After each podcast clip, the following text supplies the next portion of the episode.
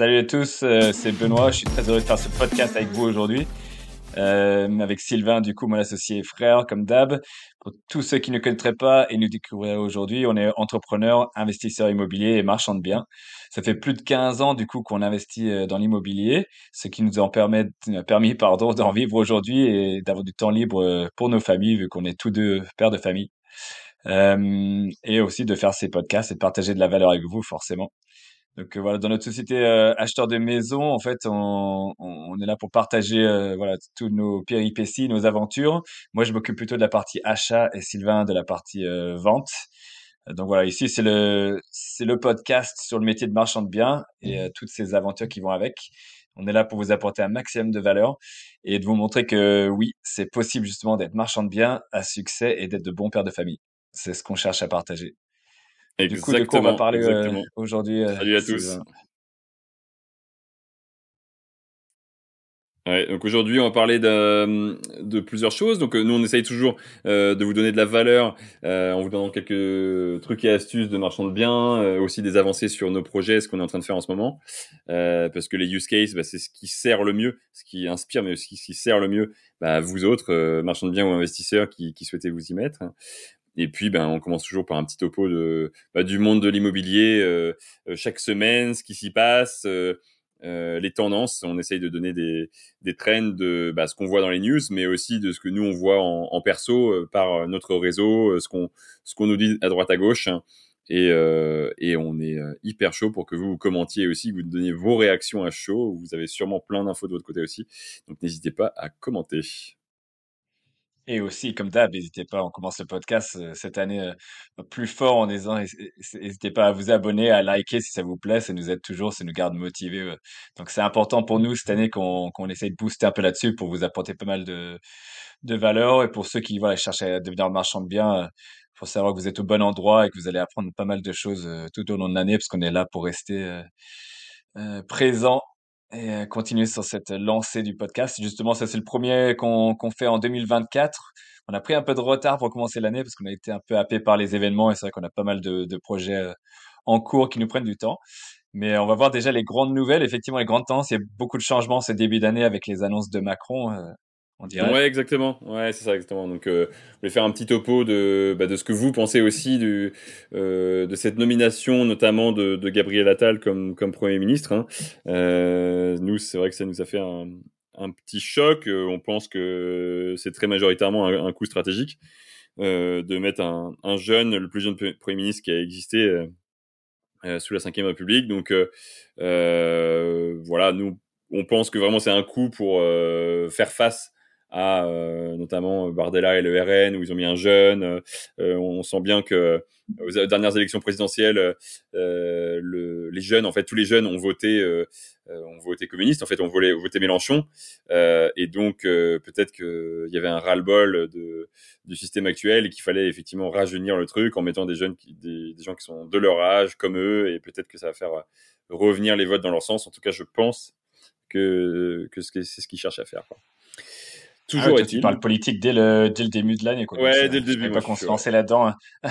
Je savais pas qu'on parlait politique. Ce n'est pas un podcast de politique. Pour démarrer l'année, quoi. C'est clair. Ah ouais, clair non, non, mais toujours est-il que effectivement, le, euh, ce qui nous intéresse aujourd'hui euh, dans la nomination de Gabriel Attal, c'est pas tant ça, c'est l'impact sur le sur le logement en fait, l'impact sur euh, l'immobilier parce que c'est ce qui nous concerne.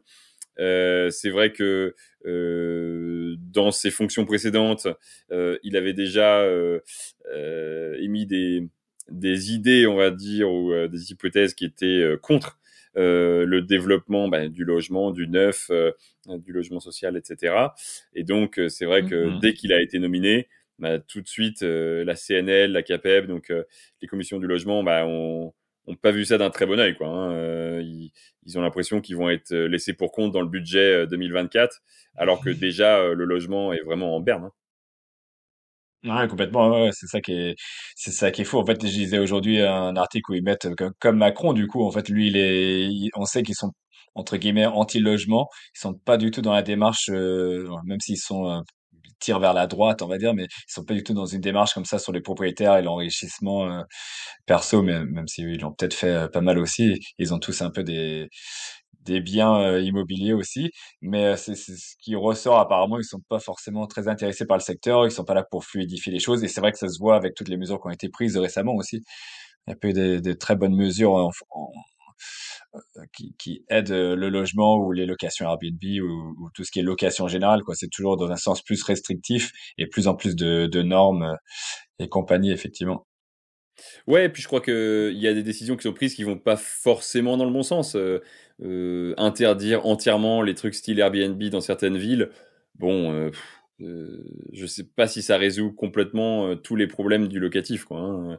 je pense qu'il faut prendre le problème par un autre angle. Euh, le, le, locatif courte durée, euh, s'il existe, c'est qu'il y a une demande en face. Donc, euh, c'est pas juste pour s'enrichir, c'est qu'il y a vraiment une demande en face.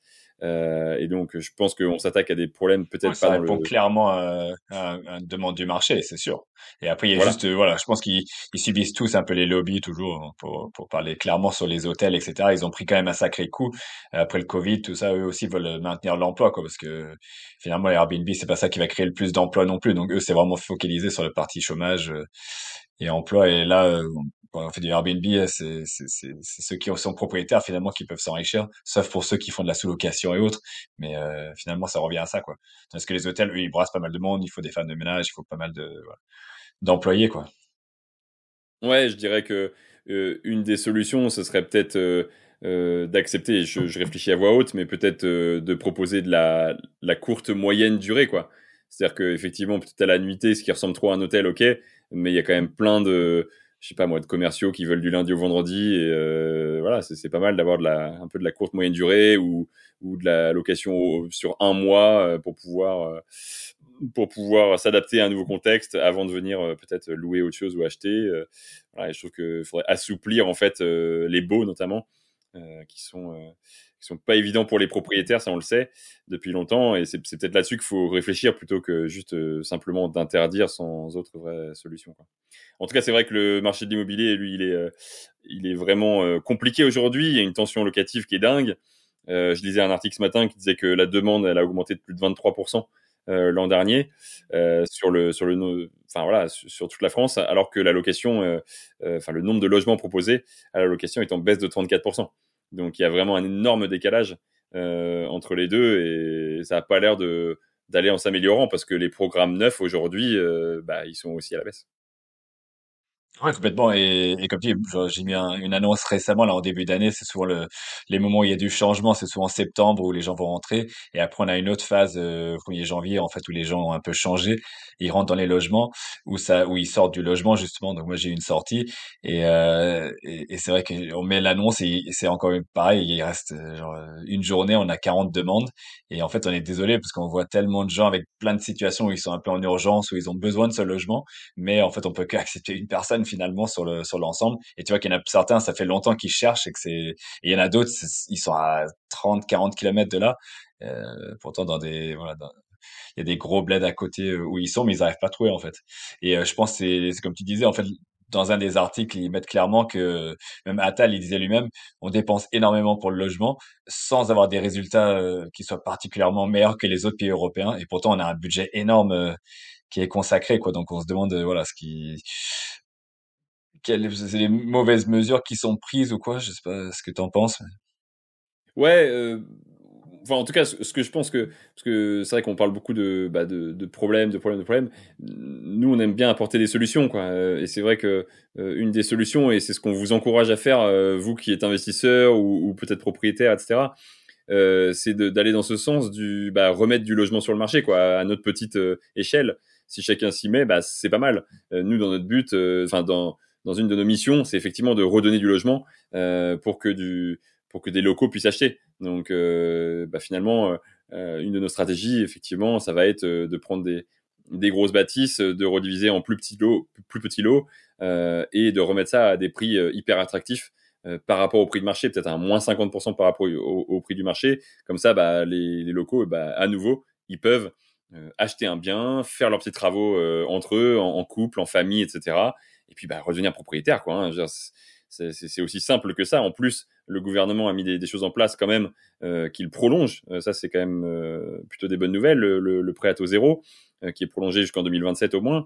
Donc voilà, ça permet quand même à, à des jeunes, mais même des moins jeunes, j'ai envie de dire, de d'acheter des trucs, voilà, via bah, des marchands de biens comme nous qui modestement, j'ai envie de dire, on est un maillon dans la chaîne, mais on va remettre un petit peu de, de logement sur le marché. Quoi. Ouais, complètement. Mais après, c'est quand même, voilà, c'est toujours le, problème, c'est que c'est toujours le problème de la complexification. Je trouve que j'ai, j'ai pas mal euh, lu cette semaine là sur euh, euh, Bruno Le Maire qui, qui avait fait tout un, un programme de, de demande de, de simplification, encore une fois administrative. Donc, comme d'hab, on va dire, il, ils veulent pondre encore des plein de nouveaux textes. Euh, ils ont fait une énorme consultation nationale, comme ça a été le cas pendant tout au long du premier quinquennat de, de Macron, quoi, en, en, demandant aux gens leurs avis. Et après, on sait que souvent, euh, c'est mis dans un c'est un truc qui est mis à la poubelle après derrière, parce qu'il n'y a pas trop d'actions concrètes qui sont prises. Mais bon, encore une fois, ça crée de l'espoir, euh, encore une fois, parce qu'ils donc ils ont consulté euh, sur un site internet. Euh, je crois qu'il y a eu 30 000 participants, un truc comme ça, et je sais pas combien de, de mesures qui ont été prises. Euh, pour essayer de simplifier pour les entrepreneurs. ils ont clairement compris le, les livres de Anne Rand et autres. Euh, il faut garder les entrepreneurs, il faut les garder motivés, sinon euh, tout le monde va partir. ils semblent encore une fois voulu, vouloir faire un choc de simplification. Et c'était très intéressant parce que quand on regarde les mesures, c'est vrai que c'est toutes des choses qui, il y en a plein que c'était assez brut en fait, qui emmerdaient les, les, entrepreneurs. Il y en a plein qui le disaient. notamment, moi, je sais que j'ai fait aussi, par exemple, le dépôt des comptes au greffe. C'est une misère totale il faut s'y prendre à je sais pas combien de fois. Les greffiers, euh, j'étais en train d'essayer de comprendre comment ça fonctionne parce que du coup les greffiers ils, ils rejettent euh, les formalités, donc il faut payer à chaque fois. Euh, ça fait des retours de remboursement, donc pour la comptabilité ça fait encore du boulot. Et après il faut redéposer les choses, etc. Soit ça, donc forcément on essaie de le faire nous-mêmes en tant qu'entrepreneur, même si on n'est pas on n'est pas spécialisé, c'est pas des trucs qui sont, c'est pas non plus du travail de, de cosmonaute. Euh, sinon, il faut payer un, un comptable toujours, et c'est quoi 600, 700 balles à l'année pour faire le, toute la partie juridique. Quand ça prend, euh, ça peut prendre 30 minutes si c'était euh, efficace, ou ça pourrait prendre zéro si on pouvait euh, abolir ce genre de mesures qui, à mon sens, donnent pas grand chose. Quoi. Ou si on les paye, il faudrait qu'il y ait un service derrière, qu'on leur envoie les documents, qu'ils les traitent, qu'ils disent s'il y a un truc qui va ou qui va pas. Mais là, il y a aucune instruction genre si on n'est pas du métier, euh, c'est une usine à gaz pour savoir comment monter le, truc. Donc c'est vrai qu'il y a, il y, a, fort besoin sur cette simplification pour nous permettre de faire notre boulot, quoi. Tout simplement, en tout cas aux côtés des entrepreneurs. Ouais, et puis euh, j'ai envie de te dire, euh, on, c'est on marche un petit peu sur la tête ou en tout cas à l'envers parce que bah, déposer ses comptes au greffe, finalement, c'est donner accès à ses comptes. donc le comptable nous les a validés une fois, il devrait être content. Euh, de pouvoir avoir ces trucs publiés là, ils, devraient les accepter gratuitement, quoi. Enfin, ça, c'est, c'est mon avis perso, mais euh, mhm. on fait tout le travail pour eux et en plus, on doit payer, quoi. C'est, c'est un peu comme euh, la banque qui a des frais de tenue de compte. C'est-à-dire que c'est toi qui mets de l'argent sur une banque, tu pourrais les garder sous ton oreiller, mais tu choisis de les mettre dans une banque et en plus, ils te prennent de la thune juste pour qu'ils gardent ton argent. Ça, je trouve ça incroyable. Mais là, c'est un peu pareil. Genre, tu, c'est toi qui fais tout le travail, mais en plus, tu dois, tu dois payer pour, pour qu'on puisse, bah, on va dire, diminuer ta liberté parce qu'en fait après tout le monde voit tous tes comptes quoi. Je trouve ça assez dingue. Ouais. Ouais, c'est ça infantilise les gens en plus. Déjà, il faut être contrôlé trois fois parce que tu sais pas bien faire ton, ton travail ou je sais pas. Donc ça rend ça rend pas les gens pros euh, non plus. Et c'est ça. Eux, ils ont entre guillemets euh, droit de vie ou de mort. J'ai l'impression que c'est un peu une fédération comme euh, comme les notaires ou autres. En fait, c'est des c'est un peu ces, ces grands corps d'État en fait qu'on avait à l'époque. Ils gardent ces privilèges en fait parce qu'apparemment le greffe ça brasse beaucoup d'argent quoi. Ils gagnent énormément d'argent parce que chaque dépôt d'actes et autres doit être fait forcément au greffe. C'est connecté avec l'INPI. Je lisais tout à l'heure, c'est une délégation un peu de service public où c'est mi-privé, mi, euh, bah, c'est un service qui est donné pour l'État. Donc euh, c'est peut-être encore une fois c'est mal géré, donc les gens ils en profitent. J'en sais rien, mais apparemment ça brasse beaucoup d'argent. Donc euh, et en plus avec tous les refus qu'il y a derrière, voilà, ils doivent bien gagner leur vie, on va dire. Donc les jeunes, vous aurez appris, voilà, ne faites pas d'études, devenez greffier. c'est ça qu'il faut faire. Non, mais euh, plus sérieusement et pour repartir sur un bon ton, euh, on voulait faire un, petit mm. point aussi sur euh, ce qu'on entend et ce que ce qu'on pressent nous sur le marché depuis le, le début d'année. Parce qu'on c'est vrai qu'on parle régulièrement avec bah, notaires, diagnostiqueurs, courtiers, banquiers, etc. donc voilà, on avait des bonnes nouvelles à, à, vous annoncer, en tout cas des bonnes tendances à vous annoncer d'un marché qui est en train d'évoluer dans le dans le bon sens pour tout le monde, je dirais. premièrement au niveau bancaire. Je pense qu'on peut le dire, les, les, taux sont en train de, de repartir à la baisse. c'est un fait confirmé c'est pas, ce n'est plus une boule de cristal, c'est vraiment, euh, c'est vraiment un fait euh, confirmé. Euh, autant fin l'année dernière, sur octobre, novembre, décembre, il y avait des taux nominaux sur des prêts pour particuliers autour des 4,50, 4,60 jusqu'à 4,80, même 4,85. J'en ai entendu. Et là, euh, mmh. voilà. On approchait du 5, ouais, c'est ça, exactement. Ouais, c'est ça, on approchait vraiment du 5, dangereusement du 5, ouais. Mmh. Euh, évidemment, en TAEG. Ça pique un peu aussi, en marchant de bien, euh, voilà.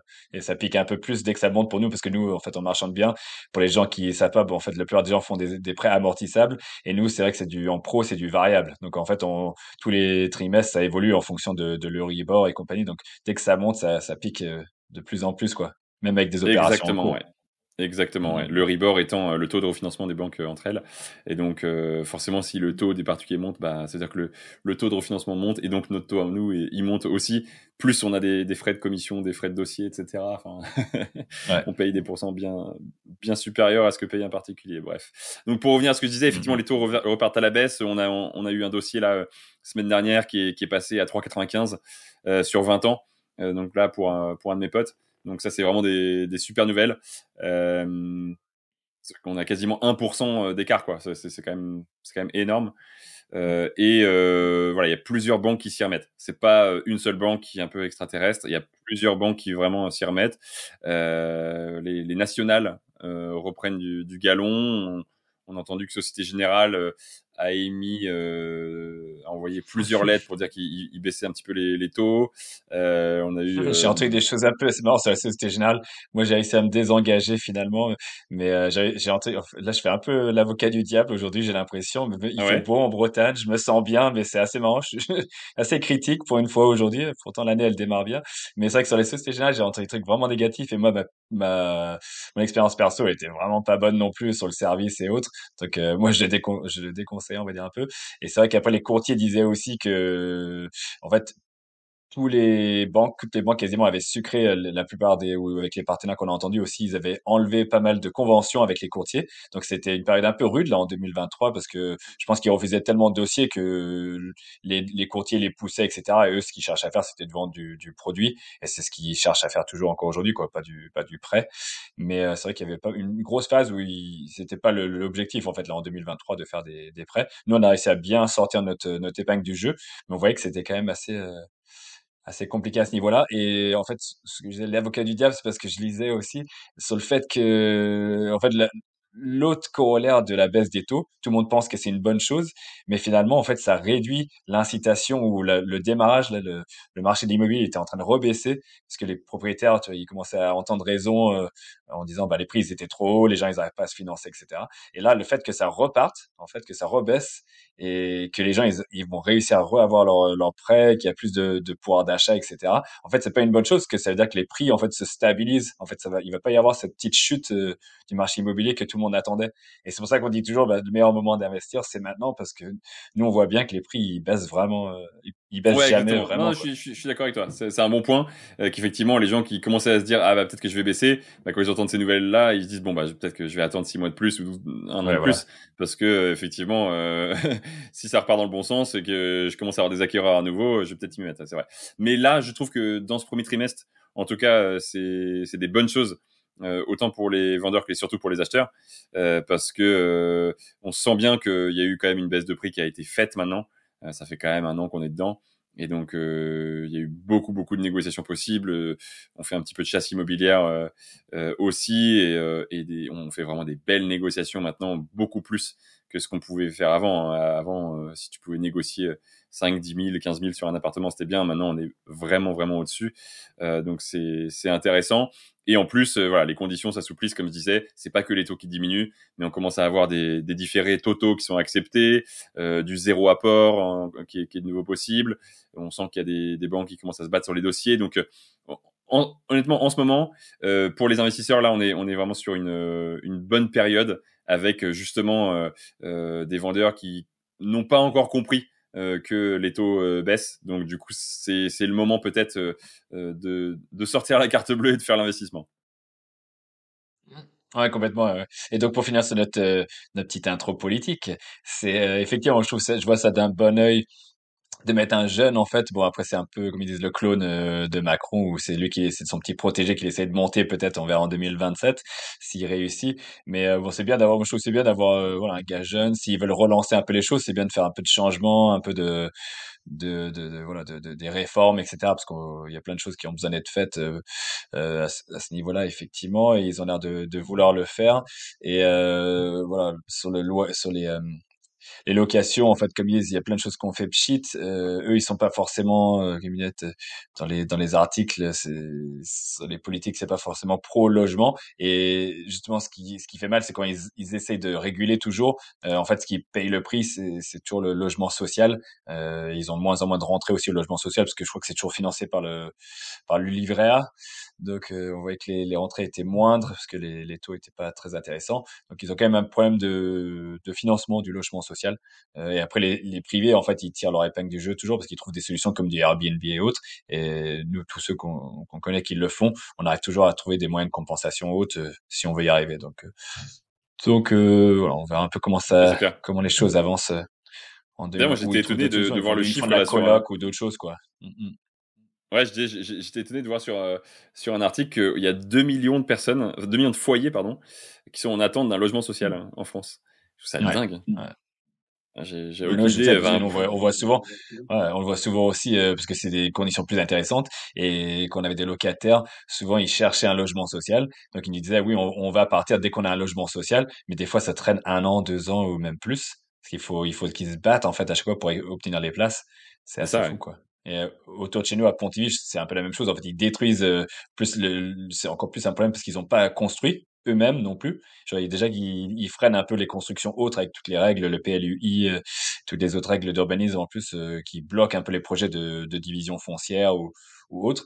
Mais en plus là, comme je disais à Pontivy, ils détruisent carrément euh, une barre, une barre d'immeubles en fait où il y a beaucoup de logements sociaux, mais il y a rien encore prévu derrière. Donc il faut qu'ils logent tous ces gens-là en attendant aussi. Et euh, donc forcément après, euh, ils doivent louer dans le privé ou chercher des solutions dans le privé quoi. Est-ce que du coup, ça, ça, a un impact, je, je, réfléchis à voix haute, mais ça a un impact sur les PLU des villes, quoi, qui doivent du coup peut-être abandonner des, des zones agricoles pour les mettre en, zone urbaine ou des choses comme ça? Oui, je pense qu'ils peuvent trop faire ce genre de choses, mais après parce que le PLU il est quand même assez figé. Mais c'est vrai que de l'autre côté, quand il y a des projets, des gros projets, on voit nous sur la sur la côte et autres, euh, il y a toujours des, des exigences euh, de logement social dans les dans les projets de, de lotissement et autres. Et en fait, finalement, les, la plupart, comme on disait toujours, les lotisseurs ils, le font pas euh, le projet, et donc euh, ça tombe à l'eau. Et donc il y a, il y a toujours ce blocage là, quoi. Donc euh, ouais, ça c'est aux politiques de, de résoudre ces questions là. C'est des choses pas faciles, je pense. Ouais, c'est clair. Mais euh, non, mais effectivement, les, les conditions bancaires s'assouplissent, donc euh, c'est plutôt une bonne chose pour nous qui travaillons avec beaucoup d'investisseurs, parce que c'est c'est ça le le nerf de la guerre, c'est de réussir à se faire financer à nouveau et que les euh, voilà le, le taux d'usure soit pas trop élevé toujours, qu'il soit révisé et que euh, les banques puissent euh, aussi avoir leur marge, quoi, qu'ils arrivent à, à tirer leur leur verre du jeu aussi, quoi. Ouais, exactement. Ouais. Donc, une, on va dire que c'est une bonne chose euh, que les banques euh, soient à nouveau au taquet. Comme ça, il y a, euh, bah, y a de la transaction, euh, il y a de l'acquisition, etc. Après, effectivement, euh, on sait bien que l'inflation, elle est plutôt saine pour des propriétaires. Donc, si vous êtes déjà propriétaire, l'inflation, c'est toujours simple parce que de toute façon, les loyers sont indexés sur l'inflation. Donc, la valeur en fait de votre logement, finalement, elle va, bah, elle va, elle va augmenter avec l'inflation naturellement. Donc même sans rien faire, tout d'un coup, bah, vos loyers vont monter, euh, votre prêt, lui, il reste toujours le même, euh, votre, montant à rembourser euh, chaque mois, il reste toujours le même. Et quand les taux redescendent, bah, là, vous pouvez le renégocier. Donc effectivement, encore une fois, être propriétaire, c'est toujours une bonne chose, même en contexte inflationniste, on va dire. Mmh, mmh. C'est clair. Et du coup, euh, voilà, bah après, euh, on a parlé un peu des pré MDB, tout ça. Et tu voulais parler un peu du, du projet de, début d'année là, qui va, qui, sur lequel on a pas mal bossé en 2023 et qui va se lancer bientôt. Donc, on a assez hâte euh, au démarrage de l'année. Ouais, exactement. Ouais. Euh, on a pas mal de euh, beaucoup de projets euh, à, droite à gauche sur toute la Bretagne, mais même un petit peu au-delà. Mais euh, c'est vrai que on a un gros projet là qui va nous occuper euh, sur, en tout cas, la, première moitié de l'année. et évidemment, c'est un, projet qui a été préparé depuis un petit peu plus d'un an déjà. Euh, qui est un hôtel euh, qu'on transforme en logement. Donc ça rejoint un petit peu ce que ce que je disais tout à l'heure. Sur bah, redonner du, l'accès au logement à, des jeunes dans, dans leur propre ville. là, on est sur une ville Bretagne Sud sur la côte maxi tension locative, si tu veux. Euh, c'est un kilomètre, un peu, un peu moins d'un kilomètre de la mer. Euh, c'est une zone où euh, ça surfe beaucoup. C'est une zone où voilà, il fait bon vivre. Il y a beaucoup, beaucoup de, de touristes, notamment l'été. Et donc, bah, nous, ce qu'on a décidé de faire sur cet hôtel qui était bah, en fin de fonctionnement, hein, on va dire en fin de service, quoi. Après 80 ans. Ah, ça fait 40 ans qu'il tournait. Ouais, plus son papa avant, quoi. Donc, plus. Ouais, voilà, exactement. 70, 80 ans, c'est comme ça. Que ça tournait, et puis bon, euh, ça avait été maintenu, mais ça va pas être, ça, n'avait pas été rénové. Euh, donc, ça a nécessité une seconde vie, et donc on a proposé effectivement une seconde vie en le retransformant en logement, quoi, hein, tout simplement. et comme je le disais tout à l'heure, bah là, typiquement, c'est le cas où on va rediviser le, le, truc en, en plusieurs logements pour pouvoir redonner accès à des prix vraiment défiant toute concurrence pour, pour cette ville-là. Euh, à des, euh, en plus, la mairie l'a compris. En fait, c'était intéressant parce que le, le projet, c'est surtout ça. la ville l'a compris. En fait, il, il voit qu'il devient de plus en plus limité en construction. Euh, là, c'est pas une période pour les promoteurs non plus pour faire des projets. Donc, euh, c'est vrai que le marchand de biens fonctionne très très bien sur ce genre de choses-là. En plus, c'était quelque chose de plus visuel, je dirais. Euh, on voit, on voit, tout le monde arrive à quand même assez bien se projeter sur le fait de, de le faire. Moi, je pense qu'il y, en a pas beaucoup qui l'ont vu comme comme nous on l'a vu. En fait, toutes les, toutes les possibilités de, de transformation possibles. Mais euh, vu que c'était déjà un hôtel et entre guillemets du logement, on, ça se voit un peu mieux déjà que ce soit investisseur ou euh, primo-accédant. Euh, il n'y a pas tant que ça de, Airbnb sur le secteur. Donc il y avait quand même une, grosse... Euh, comment dire, il y avait une, une ouverture euh, à ce niveau-là euh, qui était possible, dans lequel nous on s'est c'est comment dire euh... engouffré ouais. Mais c'est vrai que il y a eu il y a eu plusieurs scénarios hein, au, au, départ. Faut faut quand même le rappeler euh, c'est un plancher bois euh, en, en, R plus 2 et on s'était quand même posé la question à un moment donné de se dire bah on pète tout et on met des dalles béton et, euh, et on vend par plateau quoi. On s'était quand même posé cette question là on s'était posé la question du cloisonnement comment on cloisonne et tout. Ça n'a pas été aussi euh, enfin, c'est pas été clair comme de l'eau de roche dès le, dès le premier jour, mais euh, ça a évolué. et effectivement, nous, on s'était dit, bah, voilà, hôtel égale évacuation, euh, enfin, sanitaire, etc. Donc, il y a, y a, déjà cet avantage-là, ça serait dommage de le perdre. Et donc, euh, après, c'est plutôt optimiser la rénovation. Euh, pour que ça soit certes avec du plancher bois, mais euh, qu'on puisse vivre en, en, copropriété tranquillement, donc isolation de, de toutes parts. Quoi. Ouais, carrément. Et comme tu dis, il y a eu au moins quatre ou quatre différentes itérations au début. Nous, on avait fait notre découpe un peu initiale comme on voyait. Après, en faisant les plans, donc on voit d'autres choses. Après, on travaille aussi avec un architecte. Euh, du coup, on, on voit d'autres euh, choses. Et après, on a aussi écouté les, les demandes clients, en fait, qui ont qui ont même augmenté la surface euh, habitable, on va dire, de ce que nous on avait prévu. Euh, nous, on va faire une partie aussi dedans, donc on, se garde un, petit bout aussi comme tout marchand de biens, euh, parce que c'est un, comme on disait, un bon secteur aussi pour les Airbnb et, et, bien placé. Même pour nous, on profiter quand quand on peut, et ça genre, on va être fier de, de ce projet-là, quoi, qui est, un, qui est un gros projet et qui ramène beaucoup de logements. Du coup, on a fait quasiment euh, 14 lots euh, dedans en fait de, de, un hôtel. mais, donc mais, pour revenir à ce que tu disais, c'est pour pour le coup moi qui va être euh, qui va être contradictoire, mais euh, nous, on est vraiment content où justement, c'était. Il y a tout pas, à fait raison. Il n'y a pas autant. je veux dire. De, non, mais il n'y a pas autant de Airbnb que ce qu'on pensait. Tu vois, c'est ça, c'est quand même euh, une grosse réussite, je trouve, sur ce projet-là. C'est que il va y avoir du, du résident principal dedans et il va y avoir euh, du meublé à l'année, quoi. Donc c'est quand même ça qui est intéressant. Et moi, ce que j'ai beaucoup apprécié sur ce projet-là, euh, au-delà de, des ventes que dont je parlerai dans, dans quelques instants, c'est de pouvoir accompagner euh, les investisseurs qui reprenaient des lots et les accompagner dans leur stratégie. C'est-à-dire, bah, toi, euh, je sais pas moi, euh, t'es chiropracteur, t'es en indépendant, euh, tu gagnes tant, euh, ta situation fiscale c'est tant, bon, faut que tu ailles sur cette stratégie-là. Toi, faut que tu loues plutôt en meublé. Toi, c'est plutôt en non meublé. Toi, voilà, en résidence principale et puis peut-être effectivement avec un petit peu d'Airbnb l'été.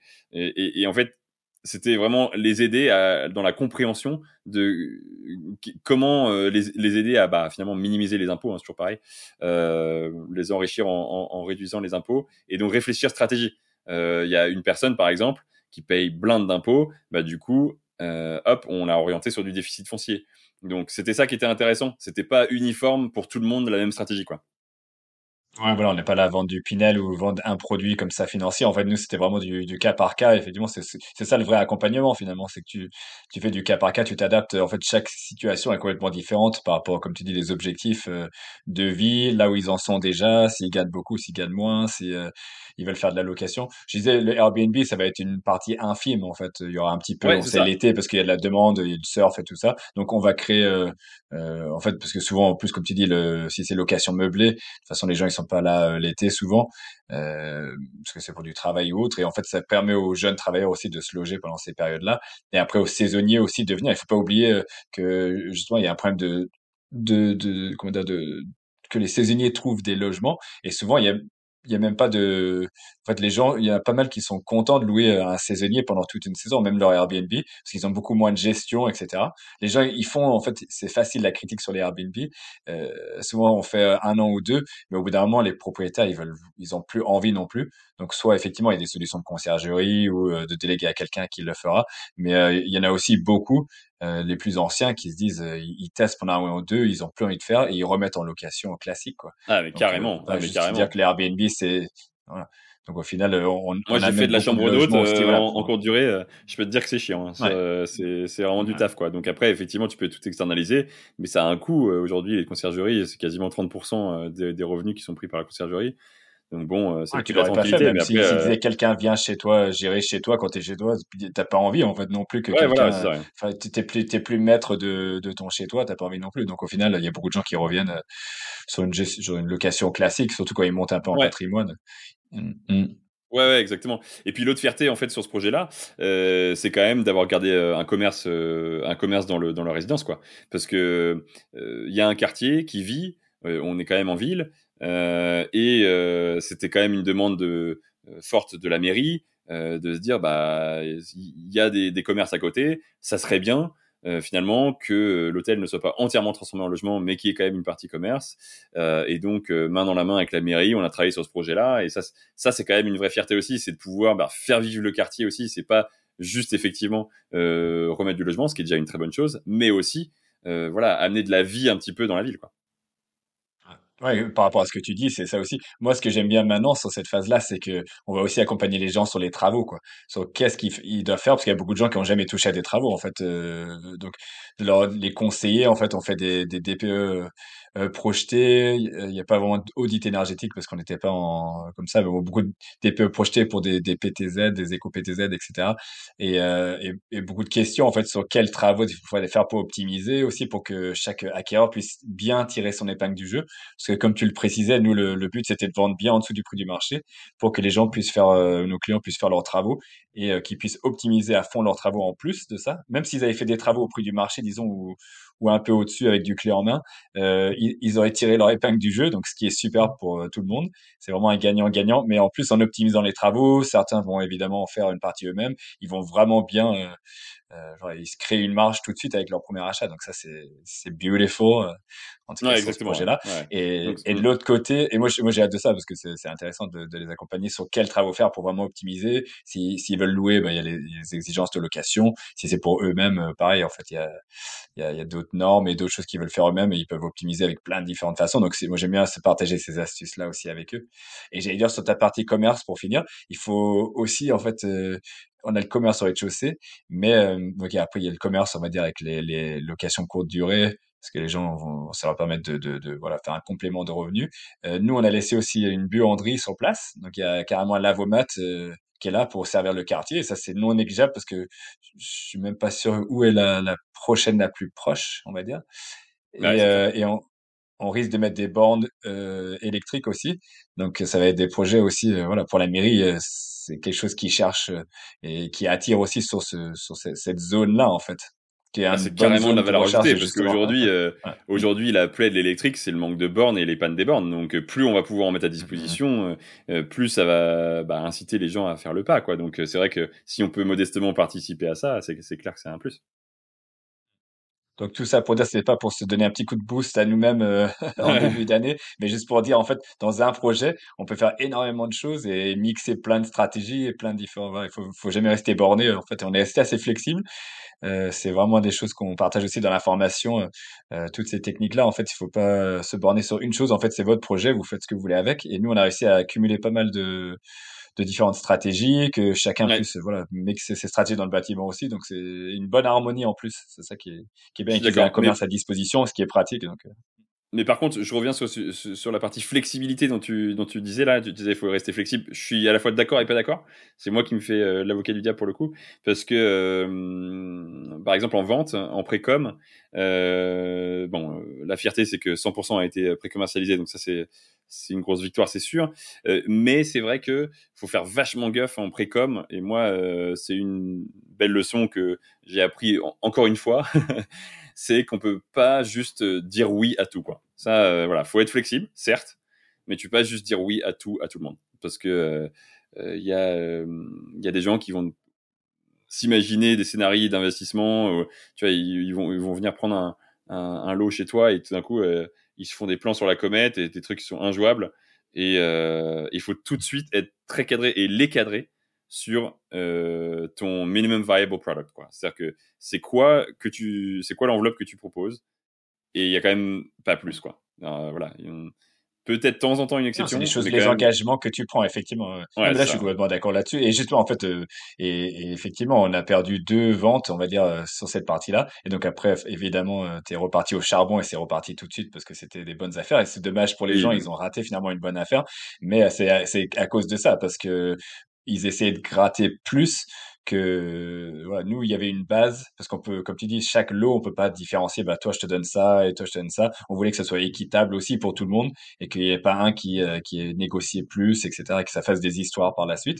Donc en fait nous il fallait qu'on se tienne à euh, on fait tant de travaux on fait telle chose et euh, et, et, pas voilà comme tu dis subir les les lubies aussi de tout le monde et, et que chacun ait ses petites exigences particulières. Donc c'est Ouais, exactement. Moi, j'ai trouvé que c'était assez marrant. Genre, as cette première étape où tu, tu, tu, commercialises ton, ton produit, euh, tu as une infinité de, de demandes. Franchement, j'ai jamais vu ça. Tous les lots ont été vendus en 48 heures. C'était hallucinant. Et donc, ils se rendent bien compte de, du, du coût, de la bonne affaire qu'ils font. Et donc, il y a cette première phase où ils sont méga heureux.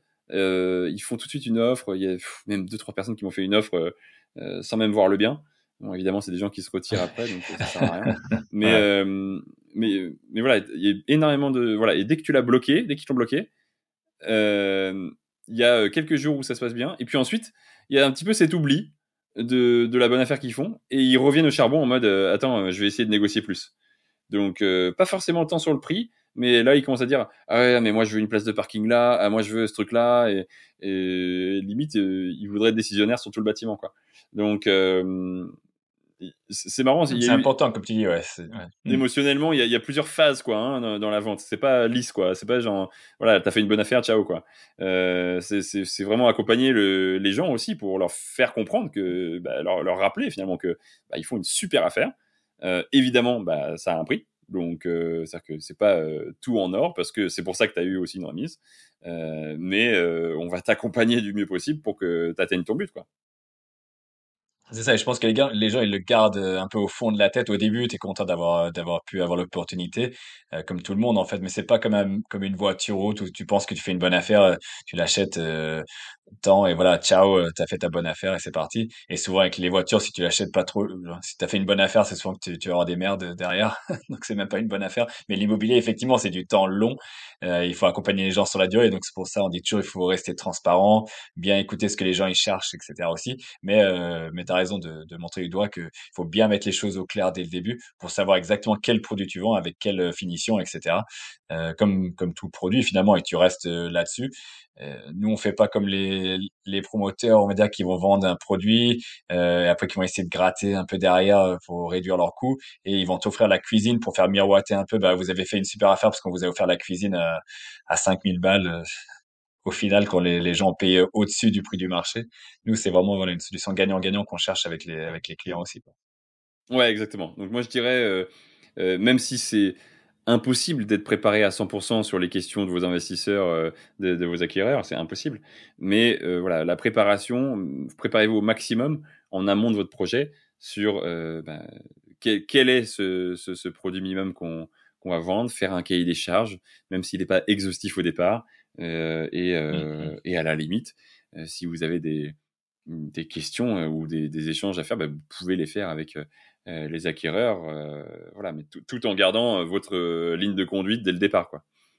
et après, bah, sur certaines nuances, bah, vous pouvez peut-être solliciter l'avis sur certains points de, de vos acquéreurs. Ah, exactement, comme tu as raison de dire, voilà, ça c'est la partie travaux, c'était important. Je pense aussi qu'on a fixé déjà nous ce qu'on acceptait, ce qu'on n'acceptait pas de, de faire euh, et quelle était l'orientation globale du projet. Après, on a fait ce cahier des charges et c'était important aussi pour euh, pour nous, tout comme pour euh, les hackers finalement, qu'ils sachent euh, avec un document écrit euh, voilà ce qu'on va faire, voilà comment ça va être fait avec les détails techniques, parce que sinon tout le monde aussi il va de sa, son idée, genre quelle couleur on va mettre pour la porte d'entrée, quelle couleur on va mettre en façade, quelle couleur pour tel truc. Donc euh, chacun a ses idées. Après en fait on n'avancerait jamais. Donc euh, nous on donne des orientations générales, on laisse tout le monde un peu choisir de façon démocratique ceux qui participaient au projet, et après il faut faire une synthèse, etc. Donc ça c'était une. L'autre c'est ben, on finalise actuellement là le, notre tableau Gantt comme on appelle ça, et qu'on partage aussi dans notre dans la formation, en fait, comment le créer, comment suivre. C'est tout le suivi des travaux, finalement, qui se euh, dans le temps aussi. Comme ça, nous, on peut suivre les étapes. On sait qu'on n'a rien oublié parce qu'on essaie de lister au maximum tout ce qu'il y aura à faire. Euh, on voit toutes les étapes d'urbanisme, en fait. Ouais. ouais.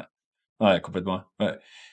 Et euh, là, je voyais une fois que maintenant, voilà, on est en phase finale, on a choisi les artisans, on met vraiment leur nom dessus, etc. Aussi comme ça, chacun après on le partage avec eux et chacun sait quand ils doivent intervenir. C'est hyper pratique pour eux. En fait, ils se mettent, euh, ils voient que c'est pro, euh, ils se mettent dans leur planning aussi, ils savent qu'ils doivent se rendre dispo à tel moment, tel moment et tel moment, parce que souvent c'est en deux ou trois passes qu'ils doivent faire les différents travaux et euh, ça permet de coordonner plus facilement avec les autres aussi. Chacun a ses contacts sur la sur la fiche, euh, etc. Comme ça, c'est euh, le plus on prépare en amont, de toute façon, le moins on aura de, à intervenir par la suite. Ouais, exactement. L'idée, c'est vraiment de responsabiliser finalement les, les, personnes qui vont venir travailler sur le chantier, leur montrer que bah il n'y a pas que eux qui, qui vont intervenir, qu'il y a une série de gens qui vont intervenir, qu'il y a des délais à tenir, et donc rien de mieux encore une fois dans la préparation qu'une petite réunion de chantier euh, bien senti ou voilà euh, réunissez tout le monde autour d'un café. Euh, n'oubliez pas d'acheter une machine à café pour votre chantier. Et, mmh et voilà heureusement on a oublié qu'on a, on a, on a oublié qu'on a encore un bar. On a plein d'astuces en plus ouais. qu'on n'a pas dévoilé dans ce dans ce projet mais on a encore un bar on a une licence 4 c'est vrai que, c'est vrai que la licence 4 on n'a pas parlé de ça et, euh, et c'est trop bien justement pour faire les réunions de chantier. On a directement le bar. Euh, en fait, pour démarrer la journée, tu peux payer le café. En fait, comme ça, tout le monde est en bonne ambiance. Ils savent que dès qu'ils dès qu'ils veulent nous, on peut faire notre boulot là-bas sur place. On fait des réunions sur place, euh, qu'il fasse froid ou qu'il pleuve ou machin. Les gens ils peuvent se mettre à l'abri. Ils ont le bar pour boire leur café et discuter de ce qui va, ce qui va pas sur le chantier. Donc, on beaucoup de gens ont peur des travaux, euh, ont peur de ces réunions de, de chantier artisans, etc. Mais en fait, en choisissant des bons partenaires là, comme on l'a fait, euh, alors moi j'ai vraiment hâte euh, au lancement des trucs parce qu'on voit qu'on a une bonne équipe, ça va être une bonne ambiance, euh, on a la machine à café professionnelle en plus, euh, le bar il est toujours ouvert pour l'apéro le soir après quand les gens ils ont fini, donc je pense que ça va être une ça va être une bonne ambiance, un bon projet pour tout le monde et ça va être fun aussi pendant toute la durée quoi. Donc, ouais non carrément carrément. Hâte effectivement de, hâte de lancer ça. La semaine prochaine, euh, euh, je, je, vais euh, avoir le, le permis d'exploitation de licence 4. Voilà, je vais me former. Donc, mm-hmm. euh, suivez le prochain podcast. On en, on en, reparlera sûrement. Je vous expliquerai euh, les tenants et les aboutissants de cette formation si vous aussi vous voulez tenir un bar un jour. vous en saurez plus. Ah, là, on voit vraiment toute la chaîne de valeur parce que t'es là, t'es sommelier et en plus t'as as, ta licence euh, voilà d'exploitation. Tu peux tout faire maintenant. Là, c'est parfait. On pensait même ouvrir un wine bar à un moment donné. Mais on va voir si on a le temps ou pas de faire ça aussi, quoi. En tout cas, euh, bah voilà, on va faire des dégustations, ça c'est sûr.